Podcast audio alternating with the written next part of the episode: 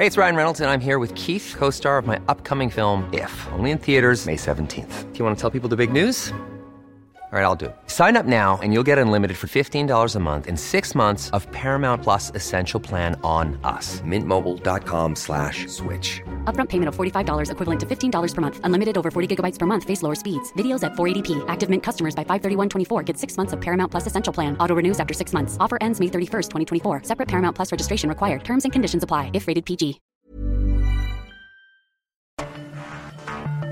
Cada noche, los expertos se reúnen para debatir los temas que hacen historia en una mesa de análisis distinta. Aquí las entrevistas con los personajes y líderes de opinión, junto al análisis profundo de los temas trascendentes. Alfredo Ceja conduce un programa de Frente en Jalisco por el 100.3 de FM. Iniciamos.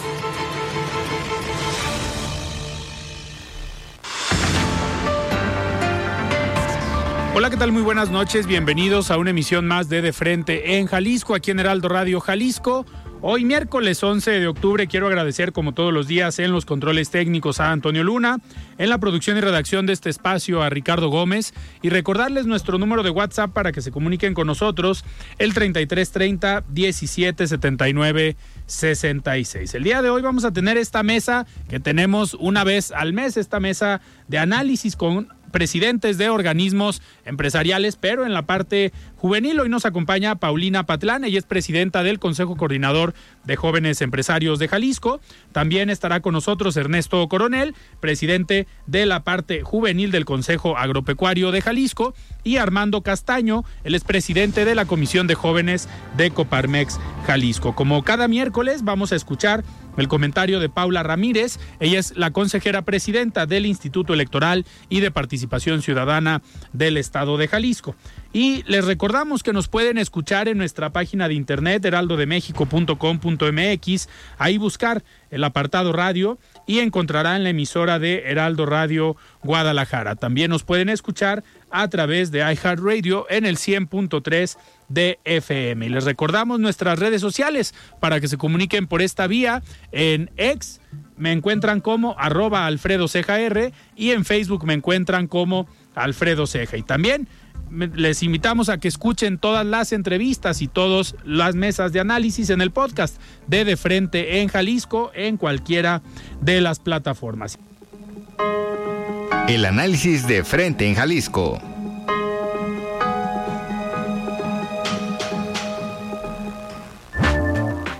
Muy bien, son las 7 de la noche con 5 minutos y antes de arrancar esta mesa de dirigentes juveniles empresariales, vamos a escuchar el comentario de Paula Ramírez. Ella es la consejera presidenta del Instituto Electoral y de Participación Ciudadana del Estado de Jalisco. Estimada Paula, ¿cómo estás? Buenas noches. Buenas noches, Alfredo. Un saludo para ti y tu auditorio. Y bueno, como lo hemos venido compartiendo, el Instituto Electoral y de Participación Ciudadana lleva meses trabajando en los preparativos para organizar lo que serán las elecciones elecciones más grandes en la historia del país, el proceso electoral federal y local concurrente 2023-2024. Y como lo hemos comentado en este espacio, en el estado de Jalisco, elegiremos a la gubernatura, renovaremos el Congreso local y a los 125 ayuntamientos. Es decir, todos los cargos de elección popular en el estado estarán en contienda para que cerca de 6.5 millones de jaliscienses decidan el destino político de su estado y de sus municipios.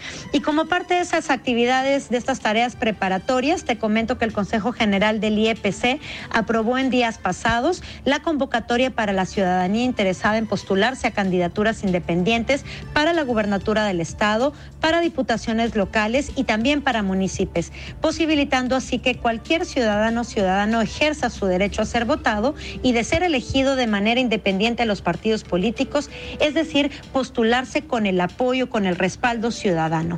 Las personas interesadas en manifestar su intención de ser candidata o candidato independiente para la gubernatura pueden hacerlo del 16 de octubre al 20 de noviembre próximo y para quienes busquen postularse por la vía independiente para municipios o diputaciones, el plazo para manifestar su intención es del primero al 11 de noviembre.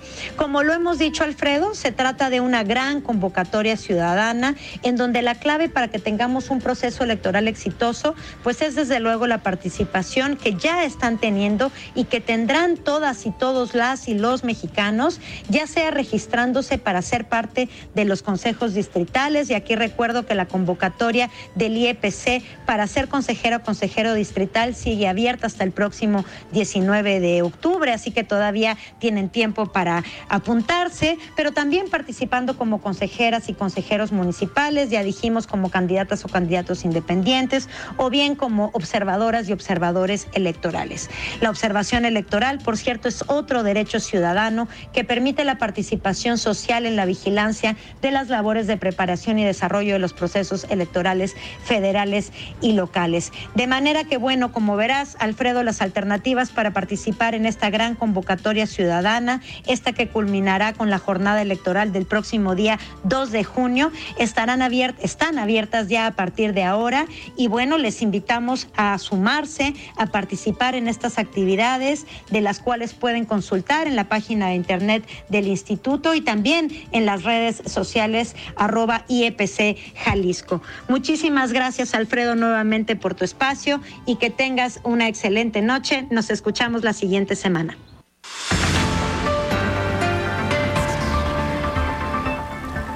Muchísimas gracias Paula por este comentario y nosotros arrancamos esta mesa de análisis una vez al mes con los dirigentes juveniles de organismos empresariales. Me da muchísimo gusto recibir aquí en cabina a Paulina Patlán. Ella es presidenta del Consejo Coordinador de Jóvenes Empresarios. Estimada Paulina, ¿cómo estás? Buenas noches. Buenas noches, Alfredo. Siempre un gusto estar aquí contigo y compartir con estos talentosos jóvenes que están haciendo cosas bien grandes en el Estado. Muchísimas gracias. También le damos la bienvenida a Ernesto Coronel del Consejo Agropecuario de Jalisco. Estimado Neto, ¿cómo estás? Buenas noches. Buenas noches, Alfredo. Muchas gracias a ti y a todos los que nos escuchan. Gracias por compartir esta mesa con Pau y con Armando. Un gusto saludarlos. Muchísimas gracias. Y le damos la bienvenida a Armando Castaño, presidente de la Comisión de Jóvenes de Coparmex Jalisco. Estimado Armando, ¿cómo estás? Buenas noches. Estimado Alfredo, muy buenas noches. Muchas gracias a todas las personas que nos escuchan el día de hoy. Y muy contento, igual como dice Pau, de, de compartir mesa con, con Neto, con Alfredo y con, con Pau.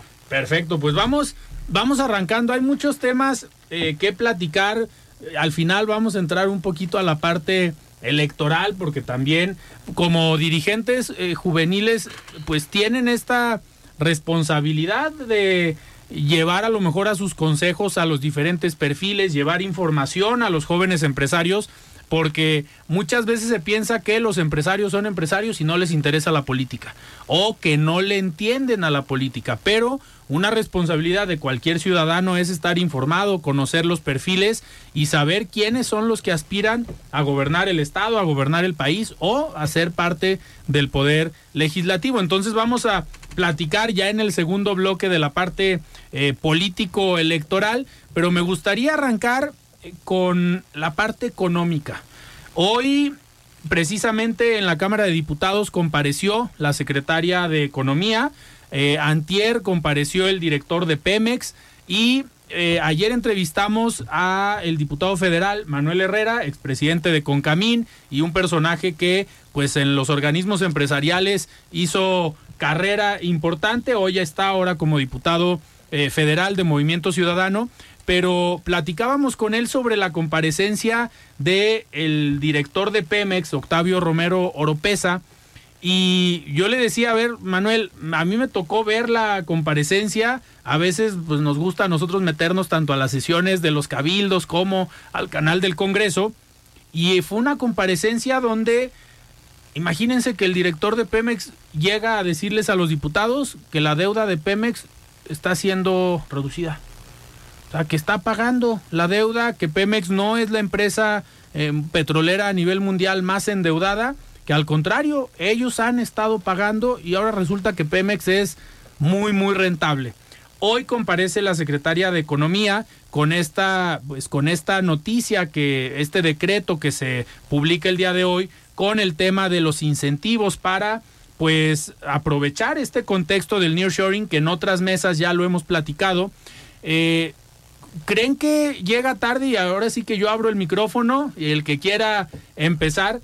¿Creen que llega tarde este decreto o esta postura de parte del gobierno federal para decirle al mundo, oigan, aquí está México y bienvenida la inversión? porque esto del nearshoring lleva mínimo seis meses, o si no es que un año, pues desde el final de esta parte compleja de, de la pandemia, pero llega tarde este esta postura de parte del gobierno. ¿Quién quiere empezar? Eh, Armando, adelante. Considero que siempre es oportuno eh, abordar temas coyunturales que son de oportunidad para, para México, para nuestro país. Desde que llegó este, fe- este fenómeno del nearshoring, que es descentralizar las, las producciones del, del continente asiático, a México han llegado más de 30 mil millones de dólares. Entonces, apostar que el, que el gobierno federal apueste por esta, eh, por, por aprovechar este fenómeno me parece una muy buena estrategia. Ciertamente vamos muy tarde, como, como tú lo mencionaste, esto es algo que se debió de haber previsto, pero creo que, creo que es una buena estrategia y se aplaude. Claro. Eh, Paulina, Creo adelante. que al final es algo que ya está sucediendo, que debemos abordarlo desde que ya en el país está entrando inversión, en el país está sucediendo este fenómeno de nearshoring, como bien comenta Armando.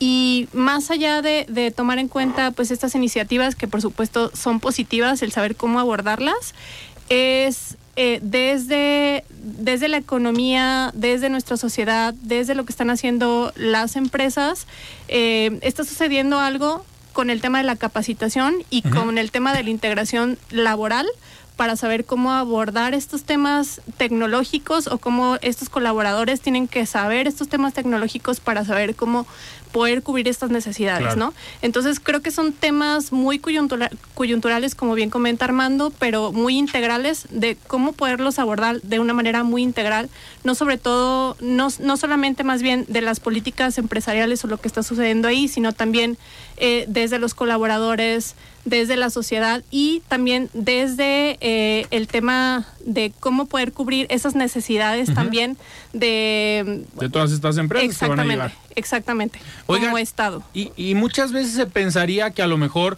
tanto del sector industrial como de la parte de las empresas o de estas grandes empresas que forman parte de Coparmex, pues serían las, el- los sectores más beneficiados con esta llegada de nuevas empresas. Pero me gustaría saber, eh, Ernesto, de la parte del Consejo Agropecuario o del sector agropecuario, si también hay un beneficio directo por la llegada de estas empresas, si hay una oportunidad para el desarrollo agropecuario en nuestro país. Sabemos que hoy ya no podemos hablar solamente del campo en México, sino de la agroindustria. Ya contempla pues una serie de eh, procesos, todo lo que tiene que ver con el tema agro, pero también ustedes están viendo beneficiados o pueden aprovechar esta parte del nearshoring o de las de lo que está llegando a México. Como lo platicamos hace un momento, yo creo que llega tarde. O sea, es- ya las empresas ya están en el país. Yo creo que la inversión ya está en México. Sí hay que, hay que tener muy claro el factor de regularización, tanto de la Ley Federal del Trabajo como de la, de la parte comercial y los contratos que hagan con el trabajador o a la hora de realizar esa agricultura por contrato.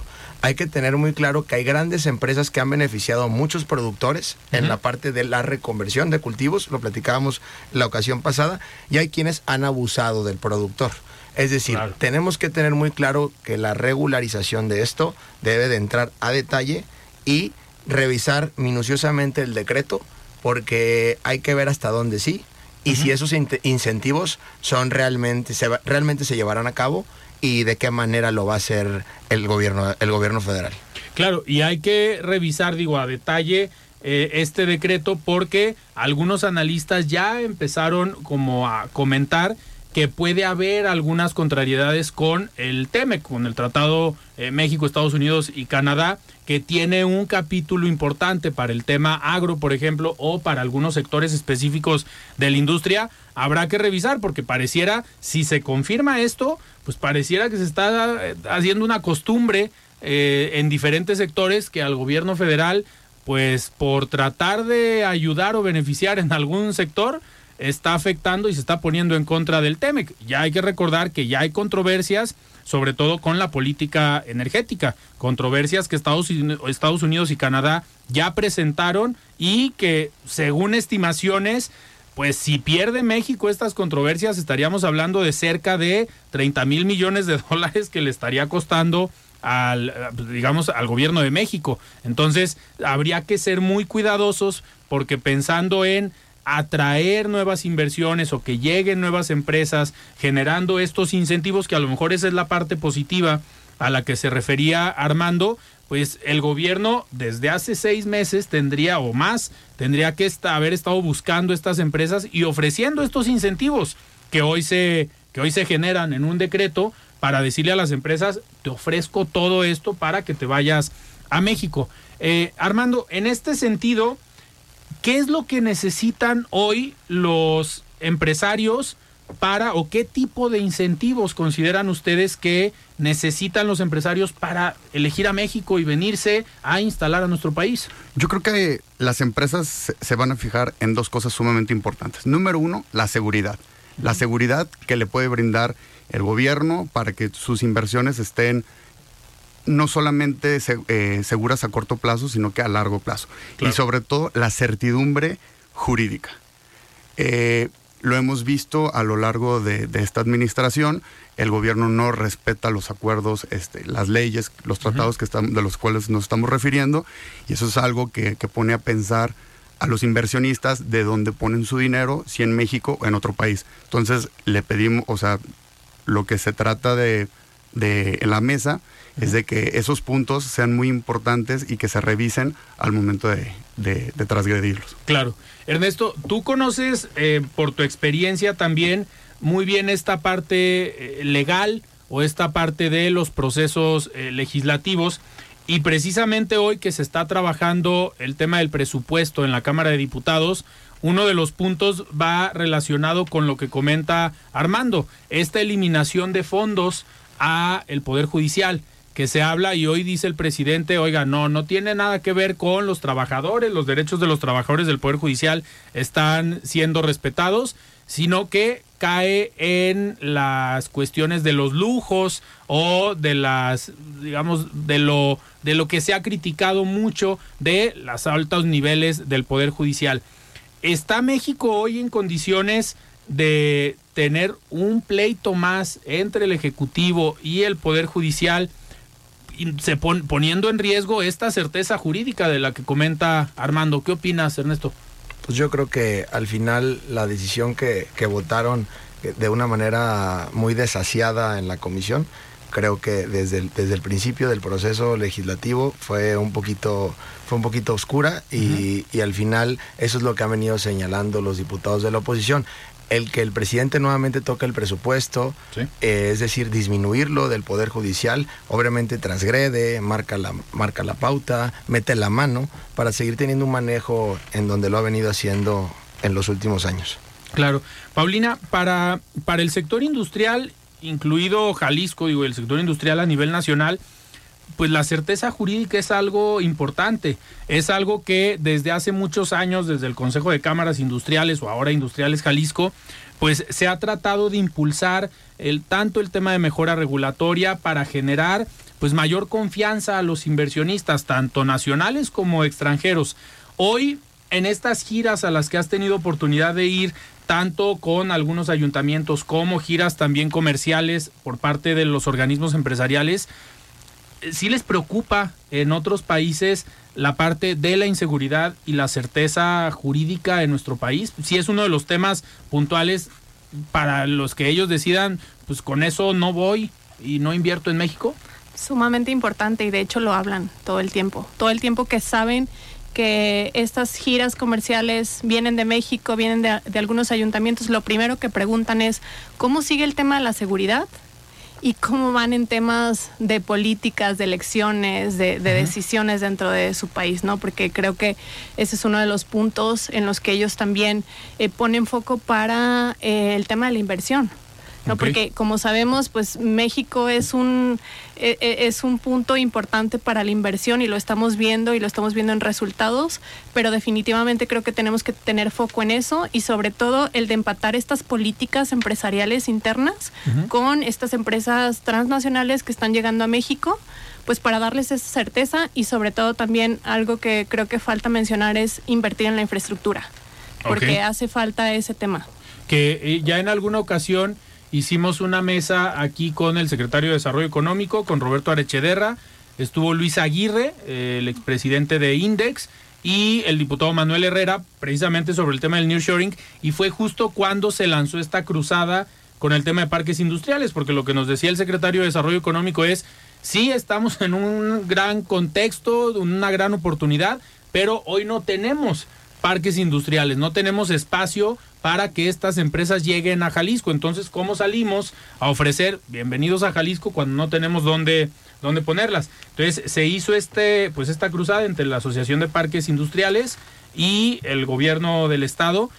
No, ¿Alguno de ustedes trae información de cómo va al menos ese proyecto? ¿Les han informado algo ahí en el Consejo de Cámaras? Pues mira, va, va, avanzando y sobre todo estamos empujando mucho a que haya un abastecimiento de servicios, que eso es como lo más importante y lo que más tememos, ¿no? Porque al final sí se habla de inversión y, y no nada más se habla, o sea, está sucediendo, lo estamos viendo, que están llegando estas empresas, pero creo que el temor eh, sobre todo es vamos a poder abastecer de estos servicios que requieren estas empresas para quedarse en México. Claro. Entonces, sí, sobre todo en el Consejo de Cámaras Industriales estamos empujando a eso, estamos buscando estas soluciones y pues bueno, seguimos en eso, ¿no? Ahorita dentro de estos eh, servicios, pues uno de ellos eh, que a lo mejor no es un servicio eh, que corresponda al municipio, pues es la parte de la conectividad de la logística, que los traslados, uno, sean seguros, pero sobre todo no, no solamente seguros por el tema de un asalto, sino seguros en el trayecto, que las condiciones de las carreteras estén bien, que las condiciones de las vialidades dentro de zona metropolitana estén bien.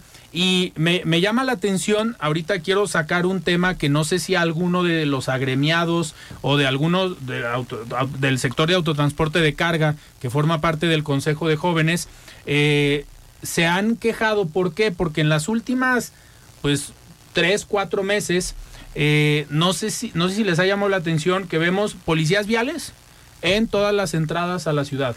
Eh, específicamente, digo, a mí me toca pasar muy seguido eh, por la parte de Concentro, en Periférico y Avenida Vallarta, y te encuentras tres patrullas de vialidad estacionadas en pleno nodo vial, a un lado de Concentro, pescando, pero pescando camiones, o sea, la casa de esperar que entren los trailers para pararlos sobre la lateral de Avenida Vallarta, justo afuera del Parque Funeral Colonias, de este panteón que está ahí a la entrada de Guadalajara. Te llegas a encontrar tres patrullas con siete, ocho trailers detenidos. Sabemos que hay una restricción de horario, que si no me equivoco está de 6 de la mañana a 10 de la mañana, pero estos policías viales están todo el día prácticamente ahí esperando camiones. Me gustaría que ahorita en el corte le echen una pensada o a lo mejor hasta pregunten con sus agremiados para ver si están siendo objeto de algún tema, pues hasta de corrupción, porque entendemos que si hay un horario restringido, ahí sí, cuídalo, pero a mediodía, media tarde, ahorita en la noche, pues no se entendería. Y aparte el tráfico que generan a la hora de una hora complicada en Avenida Vallarta vamos echándole una pensada en lo que vamos a un corte. Estamos platicando en esta mesa de dirigentes empresariales juveniles con Paulina Patlán, presidenta del Consejo Coordinador de Jóvenes Empresarios, con Ernesto Coronel del Consejo Agropecuario de Jalisco y con Armando Castaño de la Comisión de Jóvenes de Coparmex Jalisco. Vamos a un corte y regresamos. Siga con Alfredo Ceja y su análisis de frente en Jalisco por el Heraldo Radio 100.3. Mesa de análisis de frente en Jalisco con Alfredo Ceja. Continuamos. Acaban de decir.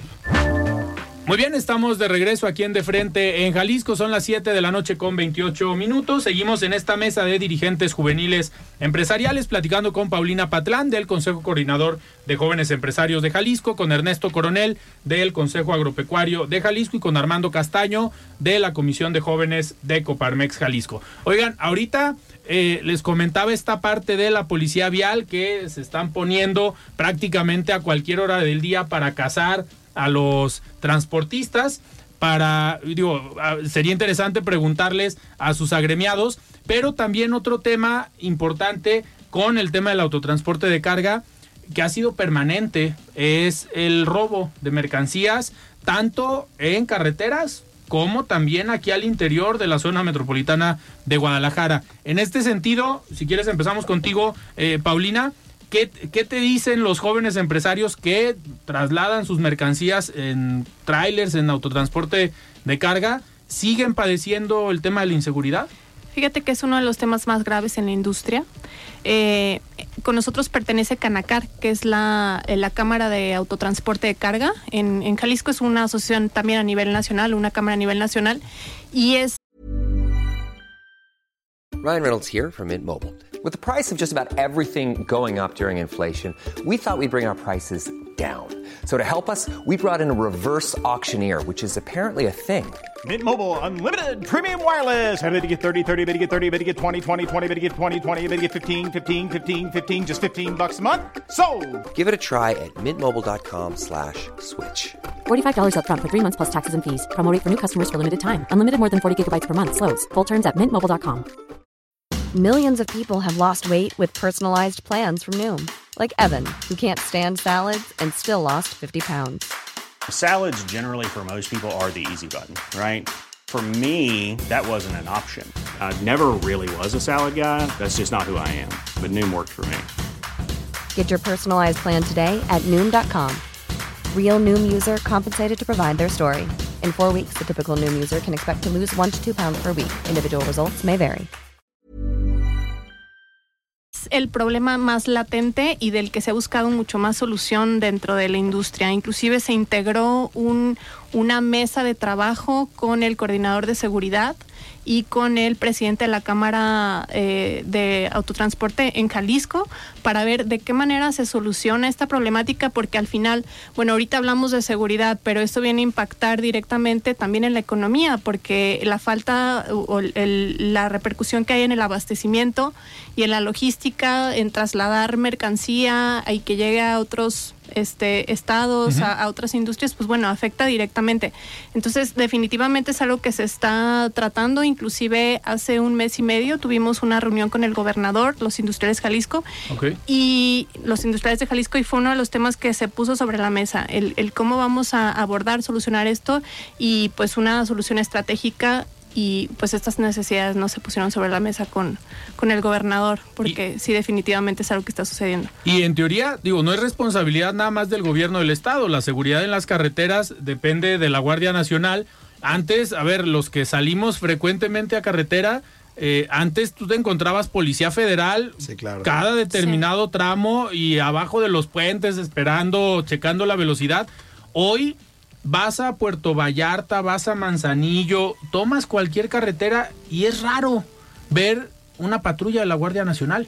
O sea, no sé si también coincidan en esto que pues pareciera que no hay vigilancia, no importa la seguridad en las carreteras, ni para el transporte de carga ni para los usuarios de vehículos particulares. O sea, cuando vas de vacaciones, pues no te encuentras a la Guardia Nacional, que se supone que esa es una de sus de sus funciones. Eh, Ernesto, ustedes en el tema del campo también, pues la mayoría de sus mercancías cuando vienen de un rancho, de un empaque, eh, pues tienen que tomar carreteras. ¿Cómo les ha ido en este tema de la seguridad? Pues ya, lo que ya sabemos ha sido lamentable y ahora con los seguros que y a las empresas que le tienes que pagar, puede aumentar el 10 hasta el 20% más que quien acaba pagándolo es el consumidor final de los productos, ¿no? A eso asúmale el tema de extorsiones que se vive en el campo, uh -huh. sí, lo que está, lo que se habló este año en, en la exportación del aguacate, pero ¿cuántos de esos productores realmente les llega lo que realmente ganaron, no? Claro. Esa es una problemática bastante grave y cuánto dinero se queda el crimen organizado. ¿No? Lo platicábamos en ocasiones pasadas con los empaques, ¿no? Lo que sucede en Michoacán y en Jalisco con los productores y es una problemática que se ha hecho un llamado al gobierno federal por la, por la falta de, de protección de la Guardia Nacional. Sí, efectivamente, antes se veían los vehículos de la Policía Federal en todos lados, te paraban, te revisaban, si había un poquito más de presencia. Al día de hoy hace falta mucha presencia por parte de la, de la Guardia Nacional. Otra cosa que, una problemática que nos dan muchos productores que están en la región de los Altos, muy chistoso, les ha sucedido que a quienes han bajado a los de los vehículos y son los que utilizan de estas famosas madrinas, que es lo que más están y están en la Unión de San Antonio, en Lagos de Moreno y les toca ver el vehículo que le robaron hace un mes a su hermana o hace un mes a su esposa, denuncian, no recuperan los vehículos. En la carretera a Jalos hay una problemática brutal en robo. Hace poquito mm, se movió muy fuerte un video, ¿no? Sí. De- donde se ahí A ver, este, a los un chavos. diputado local del Partido local. Acción Nacional hace un mes más o menos, pues también en esta carretera de Unión de San Antonio, eh, pues lo bajaron de su camioneta. Es correcto.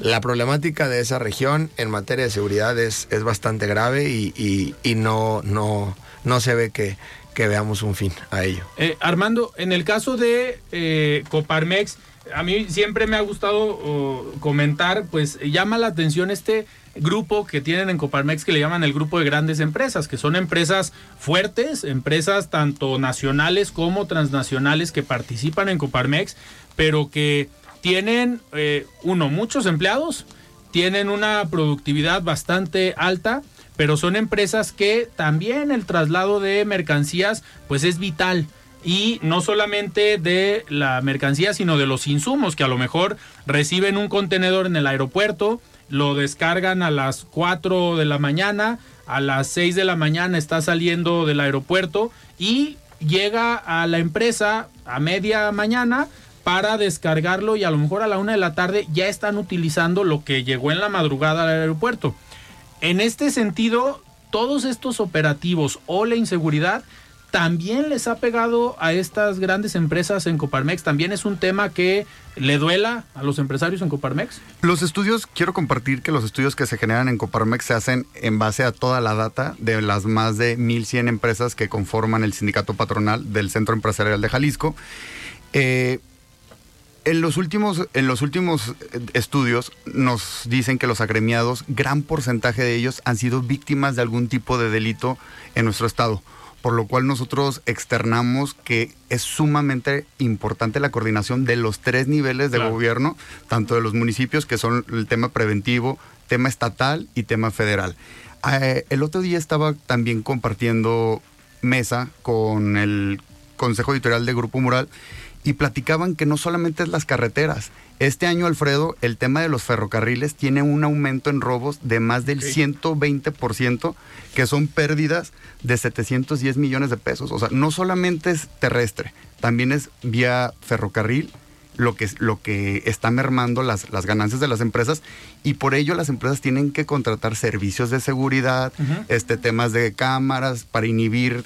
Es un costo extra a las empresas lo que está causando el tema de la inseguridad. Y al final ese costo extra pues, no lo paga el empresario de sus utilidades. Obviamente se carga en el precio final del producto y, y tendrá, digo, se ha hablado mucho en el tema del campo, la inflación alimentaria que dicen, oye, ¿por qué la inflación se dice que va a la baja, pero la inflación general, pero la inflación alimentaria pues no se ha podido controlar? Ernesto, este es uno de los factores por los cuales el aumento en los precios de algunos de los alimentos sí impacta el tema de los costos eh, que tienen que adquirir extras los, los empresarios. Sí, Alfredo, además de ello, el, hace un par de, de años eh, vivimos una situación internacional muy complicada en Ucrania que elevó los costos del fertilizante. Y al elevar los costos del fertilizante, eh, por lo tanto, el producto encarece. Tuvieron una problemática en los altos de Jalisco, en la zona de, del sur de Jalisco, y diversos productores vivieron una crisis brutal, brutal, brutal, brutal, que en ese sentido encarece el precio de tu producto y a la hora de, de tú producir y a la hora de vender pierdes muchísimo a lo que normalmente los, lo venías haciendo. Uno, el tema de seguridad, uno, el incremento de los fertilizantes y otro, el, el apoyo que tenían del gobierno federal se ha visto muy disminuido. Lo platicamos en la ocasión pasada, la desaparición de la Financiera Nacional de Desarrollo y entre otros programas del campo que al día de hoy no, no están funcionando y no se les da ese apoyo a los productores. Eh, Paulina, ahorita que comenta Ernesto la desaparición de estas eh, pues dependencias que anteriormente apoyaban al sector eh, agropecuario. En el tema de la industria había también el Instituto Nacional del Emprendedor o algunas dependencias específicas eh, de apoyo a el sector industrial. También se ha visto un pues ataque desde la Secretaría de Economía con la reducción de diversos programas, no nada más del Instituto Nacional del Emprendedor, había muchas otras bolsas, fondos que podían participar los empresarios para crecer eh, sus empresas. También ha habido un, digamos, desprecio por parte de la Secretaría de Economía hacia el sector industrial. Bueno, nada más tenemos el ejemplo de la desaparición del INADEM, ¿no? Que era directamente al apoyo de, de, de los emprendedores y de, lo, de las MIPIMES. Entonces, pues por supuesto que hay una descentralización de estos apoyos que se vio directamente afectado a estos emprendimientos, a las necesidades directas que, que pues requerían el, que requerimos los emprendedores. Entonces, pues sí, por supuesto que, que, hubo ahí, aunque, bueno, a nivel Estado, creo que SEDECO nos ha estado apoyando bastante con, con, temas de fondos, con temas de apoyos para la internacionalización de nuestras empresas. Este, creo que ahí lo que hemos hecho a nivel eh, industria, jóvenes empresarios, y aquí eh, mis colegas no me dejarán mentir, pues es este acercamiento que ha habido directo con, con Secretaría de Economía de Jalisco uh -huh. para pues tener acceso a todos estos apoyos y estos eh, pues impulsos que hay de parte de, ellos, ¿no? Eh, Armando, ustedes como, como Coparmex han sido un organismo bastante proactivo, eh, bastante eh, propositivo, que se sientan también con el gobierno estatal y dicen, oye, tenemos estas necesidades, pero proponemos esto. Y han enfocado mucho de su trabajo también en los emprendedores, en la innovación. Han encontrado, sí, en gobierno del Estado esta sinergia, contemplando que el gobierno federal eh, los dejó desprotegidos, pero en el gobierno del Estado, con el secretario de Desarrollo Económico, con el secretario de Innovación, sí han trabajado desde Coparmex proyectos para beneficiar a los jóvenes que forman parte de la comisión.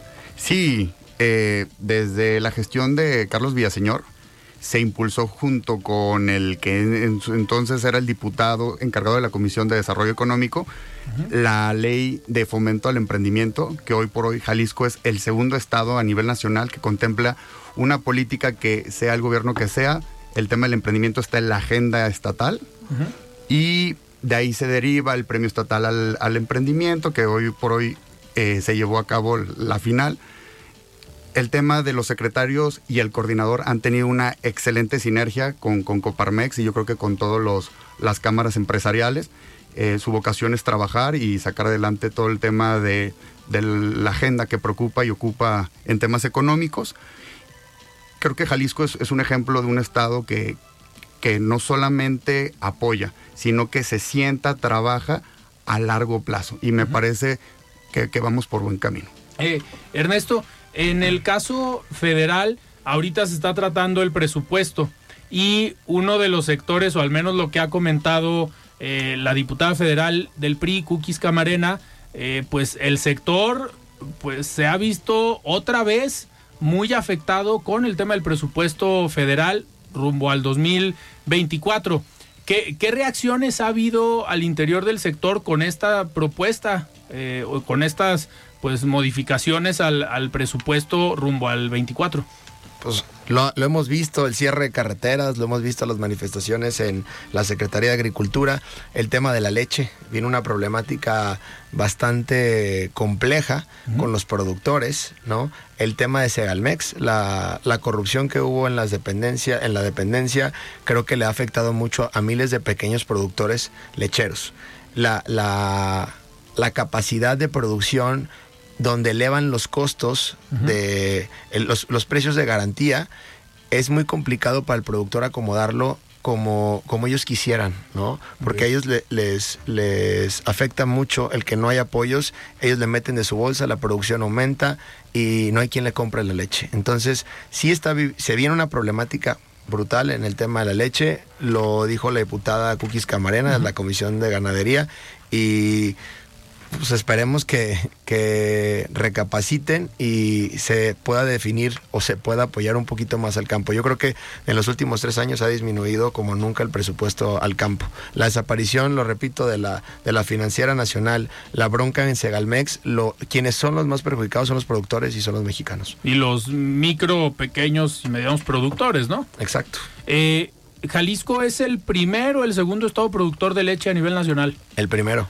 Entonces nos va a pegar más fuerte también. Y aquí en grandes de las empresas eh, productoras de leche, pues están aquí en, en Jalisco, ¿no? Ahí- y eso es algo que en la zona de los altos, pues el queso, la leche, todo, todos los productos lácteos, pues ahora sí que la mayor parte de la población eh, vive de ello, ¿no? Claro. Paulina, dentro del consejo, no, no de jóvenes empresarios, pero del consejo de cámaras, eh, pues el excoordinador Masay González tiene mucha relación, fue presidente de la Cámara Alimenticia.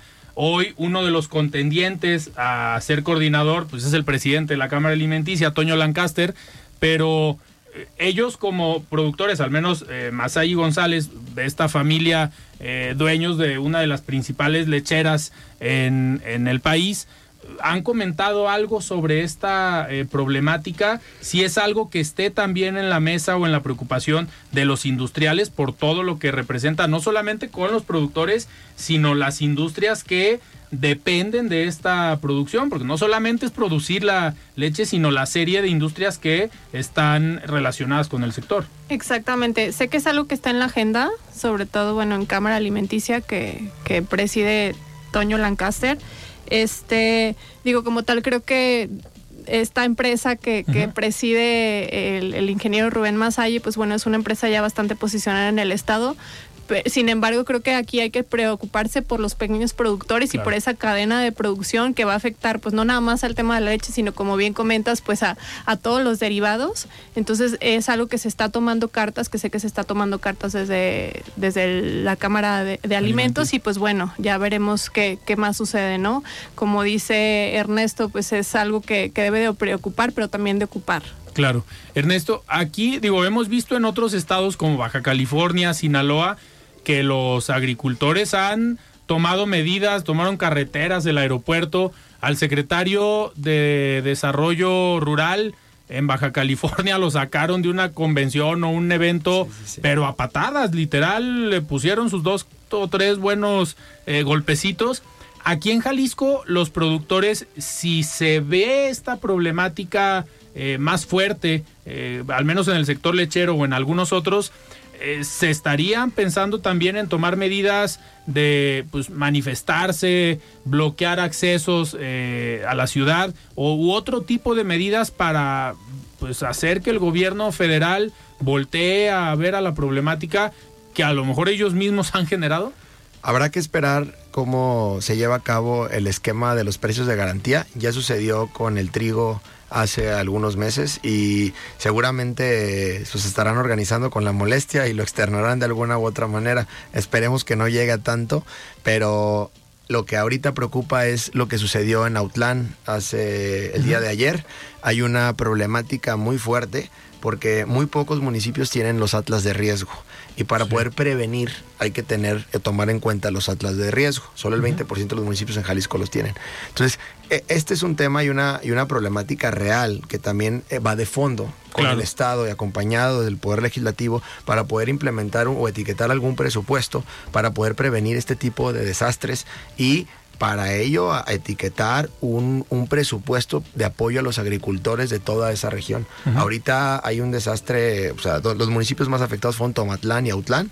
Hace algunas horas estaba en comunicación con el presidente municipal de Autlán, hizo un llamado a- a- a- de apoyo al gobierno federal y al gobierno del estado, porque realmente la situación está muy complicada. Claro. ¿no? Entonces, ese tipo de, de problemáticas que el productor no las tiene consideradas es donde el Estado debería de actuar y es donde la federación debería de reforzar y apoyar en todo momento. Eso en apoyo específico a un sector que puede padecer un desastre natural, pero también hay que decirlo, pues estos desastres, desastres naturales anteriormente se trabajaban con el famoso Fonden, que hoy ya no existe. Que hoy ya desapareció. Ya desapareció.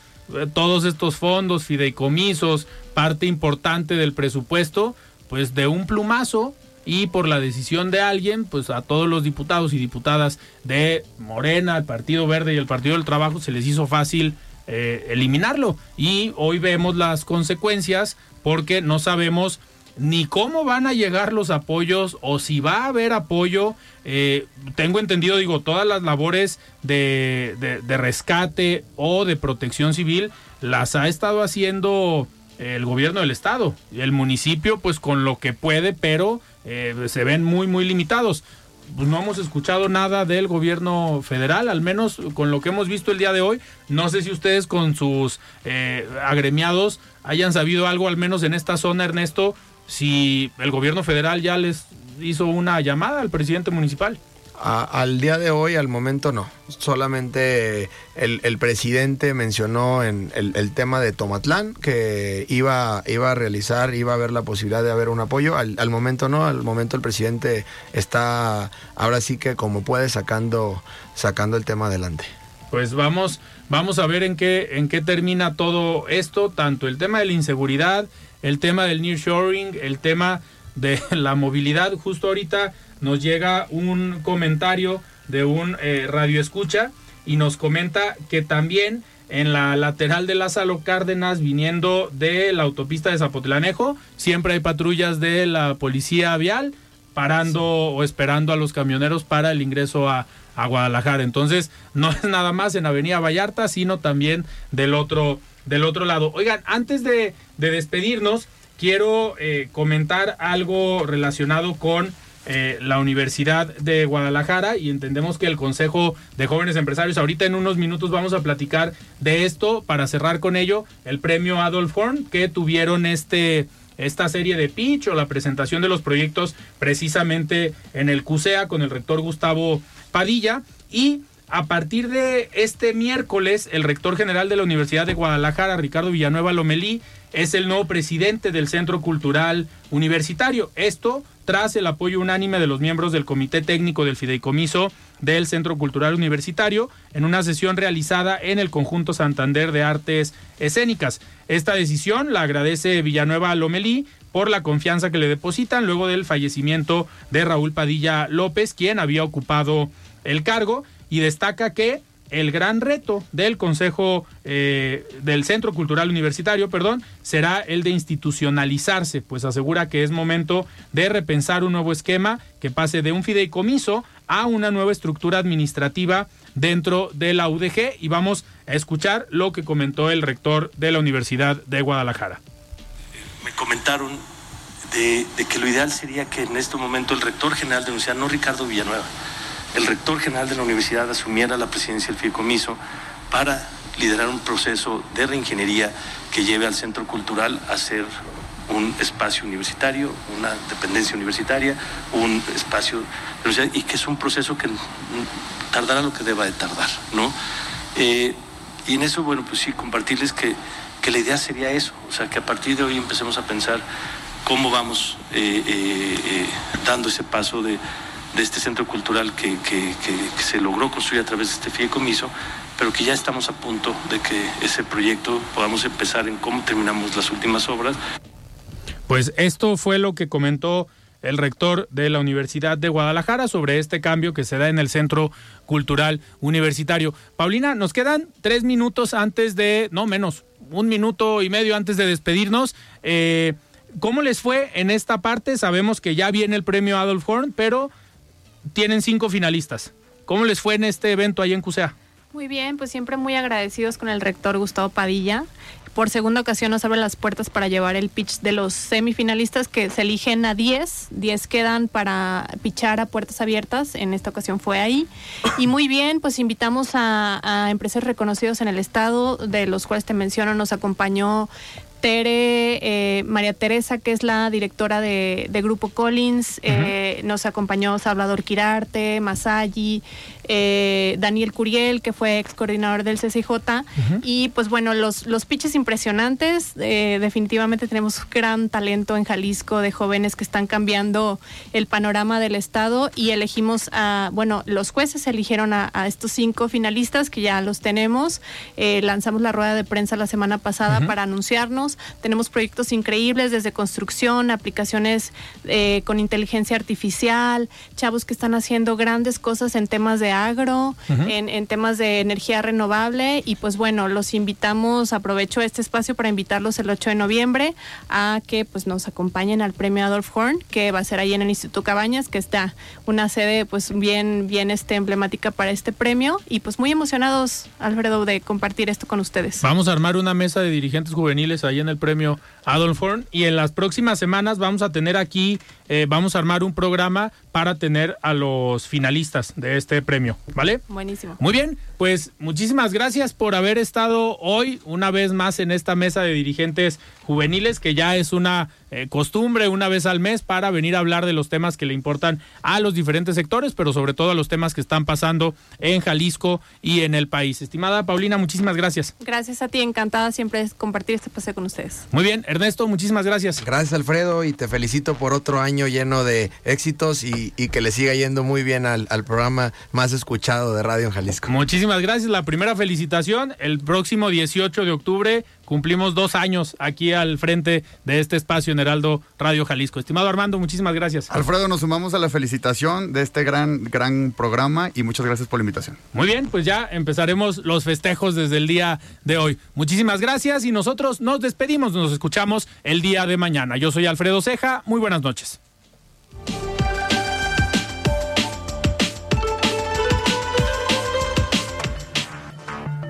Alfredo Ceja los espera de lunes a viernes para que junto con los expertos y líderes de opinión analicen la noticia y a sus protagonistas. Esto fue De Frente en Jalisco, otra exclusiva de El Heraldo Radio.